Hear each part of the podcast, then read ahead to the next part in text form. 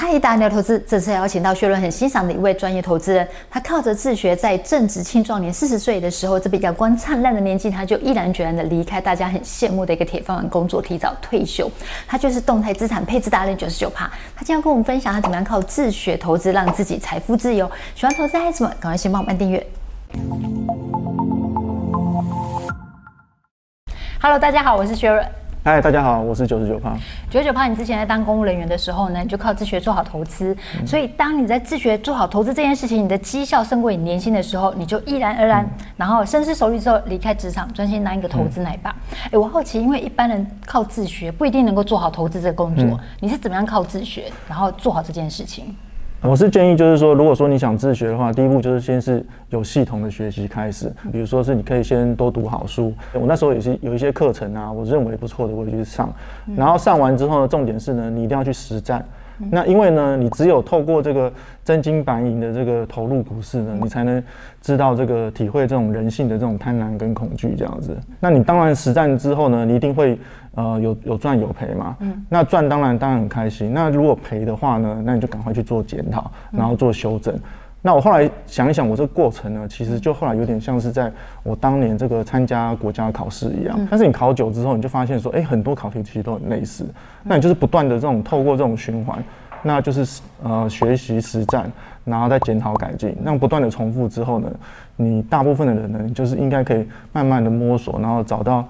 属于自己适合自己的投资方法，所以那时候是你自己一个人在摸索吗？还是你有加入什么股友社啦，或是一些同好，大家一起互相切磋学习？呃，那个时候其实是呃多多少少都有，那、嗯、比如说是呃去。去参加或者是读书会啊，或什么之类的。但其实到后来呢，大部分因为其实每个人适合的投资方式不同，那你的那个成长的幅度也不一样，所以大大部分后来其实都是靠自己，比如说做一些交易笔记啊这种的习惯这样子。然后你就是久而久之呢，你累积呢，那就是属于你自己的那种投资策略啊这样子。所以说呢，我我是建议就是说，如果说你在一开始的时候呢，你可以就是不必自我设限，都可以去多接触。但重点是呢，你要。慢慢的，你的随着资金的成长的，你要找到适合自己的那个方式，这样子。嗯，那你觉得好投资人需要具备哪一些特质呢？我觉得其实最重要就是第一个就是你一定要有一个呃好的投资策略嘛，这最好是能长期的优于市场。嗯、那如果你要优于大盘的话，你一定要有一个长期回撤，至少是长期回撤可以优于大盘的策略嘛，嗯、对不对？那除了有策略之外，那只是只是大概只是其中具备一种条件。那再来就是第二个，你要有好的资金控管，嗯、就是你要。管理你这个资金承受风险的能力，那你在呃需要的时候，那你可能有能力加码；那你在高点的时候，你要能力减码这样子。那在第最后一个最重要，其实就是这个你要有好的心理素质跟投资纪律。所以说，其实呃大部分，比如说包括我一开始在投资的时候，其实大部分都只专注在说，哎，学各种投资方法策略啊。但是如果说像我投资到现在，我现在觉得说，其实后面的两个。就是像资金管理或者是心理素质，我是觉得是更关键。心理素质可不可以再多讲一点点？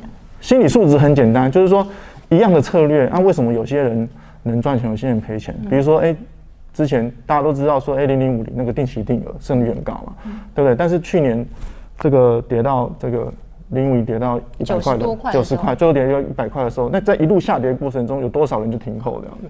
对不对？就不敢，不是不敢买了这样子。所以说，这个就是一个很简单的策略，但是你也要有足够的心理素质跟投资纪律来执行它。九九八刚好提到说，像去年啊，零零五零它差不多到九十多块、一百块的时候啊，很多人都不敢抄底哦，都不敢进去，就觉得说，哎、嗯，可能更低，不然就是说，哎，怕现在买太高之类的。嗯。可是你在去年却敢进去抄底，那时候看到哪些讯号出现，让你觉得说，哇，机不可失啊？应该说，呃，零零零五零其实我有一个大概有。像就是差不多一百张是长期持有啦。你在存多久？嗯，大概五年左右这样，做长期累加。那只是说，呃，很多人是希望，呃呃，在那个股灾的时候，希望能买到比较低的位置嘛。对那其实大概有几种方向啦，就是第一个就是你可以参考这个基本面嘛。是。那你如果基本面的话，其实像这种大盘的 ETF 啊，其实他们都有一还是一样有那个本益比啊、股价净值比跟殖利率可以看啊，对不对？比如说我举个例子，其实去年那个时候。到了最低呃最低点那个时候，你一比已经到十倍了。那你如果说你去做历史的回测的话，可以发现说这个十倍已经是非常低了。你历史回测通常都抓多久？就越长越好啊，就是你从成立到现在，对啊，对啊，对啊，对啊，就是说够长了。反正我你如果做什么回测，你都是要尽量的往拉长，把历史拉长，哦，这样子才比较可以看得出说，哎，你这个想法或者是你的策略能不能经历过这种多空的考验，这样子。那我刚刚讲的是基本面嘛，对不对？那再来就是技术面嘛。那其实说你到去年，其实我那买的那个时候呢，你可以发现说，不管是日 K D，甚至是周 K D，还有到月 K D，连月 K D 就是都已经是跌。低于二十，所以说你其实这种 K D 指标，大家都知道是一个超买或超卖的指标嘛，对不对？对。如果在回回回算的时候，当时那种日 K D 股零八年金融海啸的时候才会出现那种数字这样子。哦，明白。所以说你你可以看到这种恐慌到极致的时候，就是说这种机会呢，其实已经已经过了十多年，嗯，才会出现这一次。那我好奇，如果月 K D 大于八十的话，你会不会卖出？那看你投资的目的。那因为我有一部分是属于长期投资的部位，那就是不管高低我都不会卖。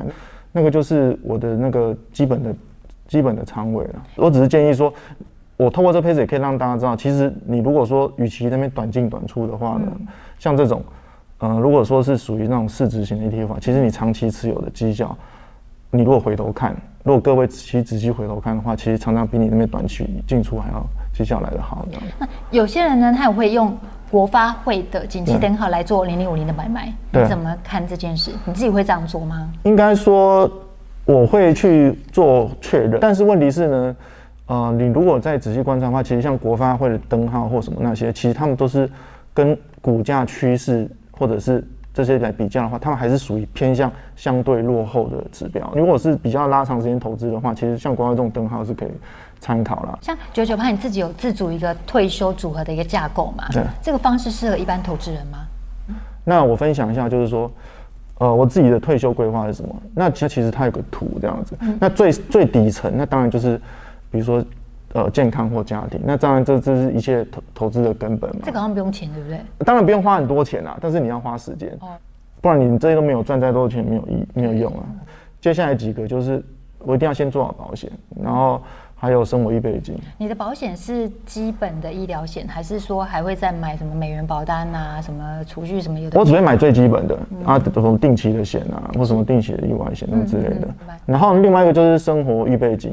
嗯、那我生活预备金，呃，这个可能就是跟一般人比较不一样。一般人可能就是说，哎，希望有这个投资高股息标的嘛，然后那个现金流是现金流。那我是不是这样？那我是宁可就是说，哎，我自己就先准备好，至少。因为我是算是退休，所以至少准备好三到五年的这个生活费，我自己先准备好，因为这样子是其实是最稳的。那我等于是其他代表说，我剩下的钱我都可以做比较长期的投资。那比较长期的投资的话，它的胜率就一定就会相对提高这样子。其实我刚刚讲的就是属于一种保障你的基本生活的一种方法，可以让你的这个生活无虞嘛。那此外就是闲钱嘛。那闲钱投资呢，首先一开始我还是做比较保守的投资，就是说。我会做这个全球的指数投资，还有做资产配置。那我跟别人比较不一样，我会做一些动态调整。简单讲，就是我这到这一层呢，我会用比较低风险的方式来来做投资。这样。我听到低风险高报酬，已经都亮了。有没有讲高报？这这里还这里还不算高。低风险有报酬也会亮。这里其实也不算是高报酬啦，就是说基本上来讲，它就是一个相对比较稳定的投资策略啦。它的它不会像一些，比如说一些个股啊，或者杠或者或杠杆，那比较会大起大落。所以在这一层里面，你都是用 ETF 来做资产配置。对。那你在这一层的投资应该是占比最高的，对不对？嗯，对对，算是这种叫做就是算是大家常讲的核心部位嘛。对。对，那你的台股、美股的比重多少？方便透露吗？呃，应该说台股比较少，因为我毕竟还是布布局全球啦，所以说我认为这样比较能分散风险，所以我比较大的部位还是在美股，或者是或是海外的股票这样子。嗯，所以美股也是投资大盘指数，还是说也会有其他的主题产业 ETF 啊或什么的？如果是特定的产业或者是个股的话，我都把它归类到第四层，就是那个是属于主动操作跟另类投资。哦，明白。那我这边呢，我就会。投资的方式就比较积极，那有点像是，呃，这种叫做什么卫星卫星部位嘛，卫星，卫星部位。那我那他我就会会做一个很高风险的操作，可能就是做到可能有我可能有些要用杠杆，嗯、那但是它的比重比较小了。会不会比重最小的占你最多时间？通常你要研究啊个股啊什么，你要花时间研究。大部分人其实都是这样，就是说，其实你如果在这部分的话呢，你花很多时间，但是。你的效益不见得比较高，这样子，你这个可以做高风险的操作，但是你的占比一定要控制好。这个就你前面回还是回到前面资金控管部分，这比重一定要控制好。我这边的话就是说赔掉无所谓，但是如果赚的话，我就会出金。那我出金就回到上一层，就是我刚刚讲的这个比较保守的部位，这样就是说我们我每一个都有一个防火墙之类的啦。嗯，就是就是你不能说，哎，你这边。主动型的部位，然后你你越越炒越高兴这样，然后最后把你的那个什么生活费啊什么的全部都丢进去这样子，那你只要一看错，或者是趋势一反转来不及跑的话，就很危险这样。其实我看这张图啊，我我真的就大概能够明白你刚刚提到的投资策略，还有就是资金控管，还有心理素质，在这张图里面就完全都可以表现出来。统计过去一百年来这个大大小小的股灾了，嗯、那我们去年经历了这个股债双跌的情况呢？非常少，但重点是说呢，股债双跌的情况下，隔年呢都不会没有再出现过同样双跌的记录，就是说一定是一个其中一个有涨，但是哪一个涨不知道，那哪一个比较强也不知道。对。但是如果说你可以同时做好布局，就是做一个基本的，比如说股六债四的配置的话，那历史统计的话，隔年。的报酬就是基本上大部分都是落在两位数以上。了解。说到这个，我想问一下，对，因为零零五零之前已经布局的差不多了，那你现在提到说股债可以同时配置嘛？债券 ETF 现在大家有一点概念的，觉得现在是低点，大家都知道。但是零零五零现在对还可以布局吗？应该说你要看你的这个投资的周期是怎么样。你如果是你如果是长期投资的话，我觉得它已经之前已经从高点修正下来，那我觉得当然可以进场了。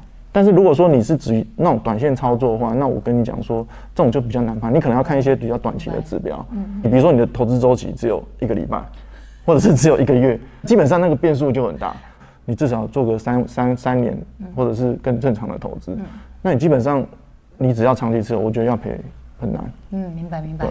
你去年的绩效怎么样？因为你去年投资零零五零啊，所以理论上来讲应该不会太差吧？那我啊，你去年我我可以说去年其实你碰到股灾，你一定账面上一定是会一定是会损失的。那只是说你要怎么样处理你的股灾？那比较好处理股灾的方式呢？我之前有呃分享过，大概可以分成三个做法。嗯、那第一个就是你要呃爆股。所谓爆股，就是说，如果你是属于长期投资，比如说，哎，你你你是属于长期持有零零零，或者是你买到是一个优质的公司，是哦，优质的公司的股票，那其实你碰到股灾的时候，你这时候更是要把它抱住这样子，因为你碰到股灾的时候呢，你就算不加码的时候，你也不要随不能随便乱卖，因为你很多乱卖，你很容易就砍在低点。那其实我如果要卖，顶多就是高点，我需要现金的时候我才会卖。那我我绝对是不会在低点把它砍掉这样子。那当然，你从跌下来，那跌下来有个程度就是你可能会想卖，那是因为那个超出你的风险承受度，那你就开始做资产配置。资产配置就降低波动嘛。那当然有分传统跟动态啊。可是这些做法不管怎么样，就是说你在平常就应该要做准备，而不是在股灾出现的时候你才去做这样子。那这样就太慢了。那我问你哦，如果是你，你会怎么做？基本上我会希望我整体的投资组合就是回档不要超过两成。那如果万一不幸超过两成呢？你的做法会什么？你是说就是超过你的风险承受度？如果超过我风险承受度，那我就是会砍掉。不会痛吗？呃，当然会啊。但是你这个就是久了的习惯了。我的意思就是说，但是你你砍掉完之后，你一定就是要回去的时候，你要重新检讨说，哎，这个策略是哪里没想到或什么，或者是你当初为什么没考虑到这种原因？你知道，当你在四十趴的时候砍掉，嗯。你要再赚回四十趴，就等于是八十趴。对，所以我不会拖到四十趴。如果说我的整体投资组合，比如说好，假设我这个预设是二十趴的话，那我就绝对在那个二十趴。我如果发现说我的投资组合波动超已经超过二十趴，那我就直接把它砍掉这样。但是还有另外一个就是想法，就是说，哎、欸，假设你是在资产累积阶段，可能我有一些股票，那有兴趣，那想要建构部位，那对我来讲，像股灾下跌，那那就是捡便宜的好机会啊。嗯、所以说，其实那个时候就是。我在其他某些账户的话，我也会一直加码买进这样子。你会动用到你的生活预备金，就是三五年那个部分拿来在股灾的时候布局吗？如果万一股灾来的时候，你会做这件事吗？就是说有可能，比如说，因为其实你到你买到后来，你可能钱不够嘛。对。那你可能你可能比如说买五年，那你可能可能又动用两年，变成只剩三年。但是问题是，我不我的最低标准就是三年，嗯、我至少会维持三年。当面临到那种亏损的年度，或者是损益两平，就是没有收入的时候，你在心理上或是实际上的那种压力怎么克服？或是老婆会不会碎嘴之类的？很简单，就不要让他知道就好，因为他其实也不看新闻吧？没有，他其实呃，他其实也不太关心呐，但是他会问一下，那你就是。可以跟他讲说这没问题这样子，但是其实就是重点就是就前面讲的嘛，再好投资车你也被套牢嘛，你也会有亏损的可能嘛。那基本上就是看你要亏损或套牢多久嘛，对不对？那你如果前面讲你已经有准备了呃一定的生活费或什么的话，那至少这方面比较不用担心嘛。那另一方面来讲的话，那当然股股债下跌，可能大家看的心情又不好，那就少看嘛，就这样子，那就尽量不要看盘。那如果你是做比较长期投资或什么的话，其实。你个人没没什么必要看盘啊，比如说像我那个资产配置策略，我如果最频繁也顶多一个月才需要观察或调整一次。最喜欢哪一个？有实体课嘛？就做公益的实体课，嗯、然后线上课看书耍废，嗯，运动打篮球打电动什么的。嗯，我比较喜欢那种实体的演讲或者是什么课程，因为你可以跟人跟人互动。有这种互动的话，其实你互动完，哎、欸，你发现说，哎、欸，有些人，哎、欸，会会给你肯定，或者说是你你对他的。呃，一些一些想法或心得对他有帮助，那你会觉得很有成就感。我知道，九九怕需要就大男人的小自尊，啊，小男人的大大自尊。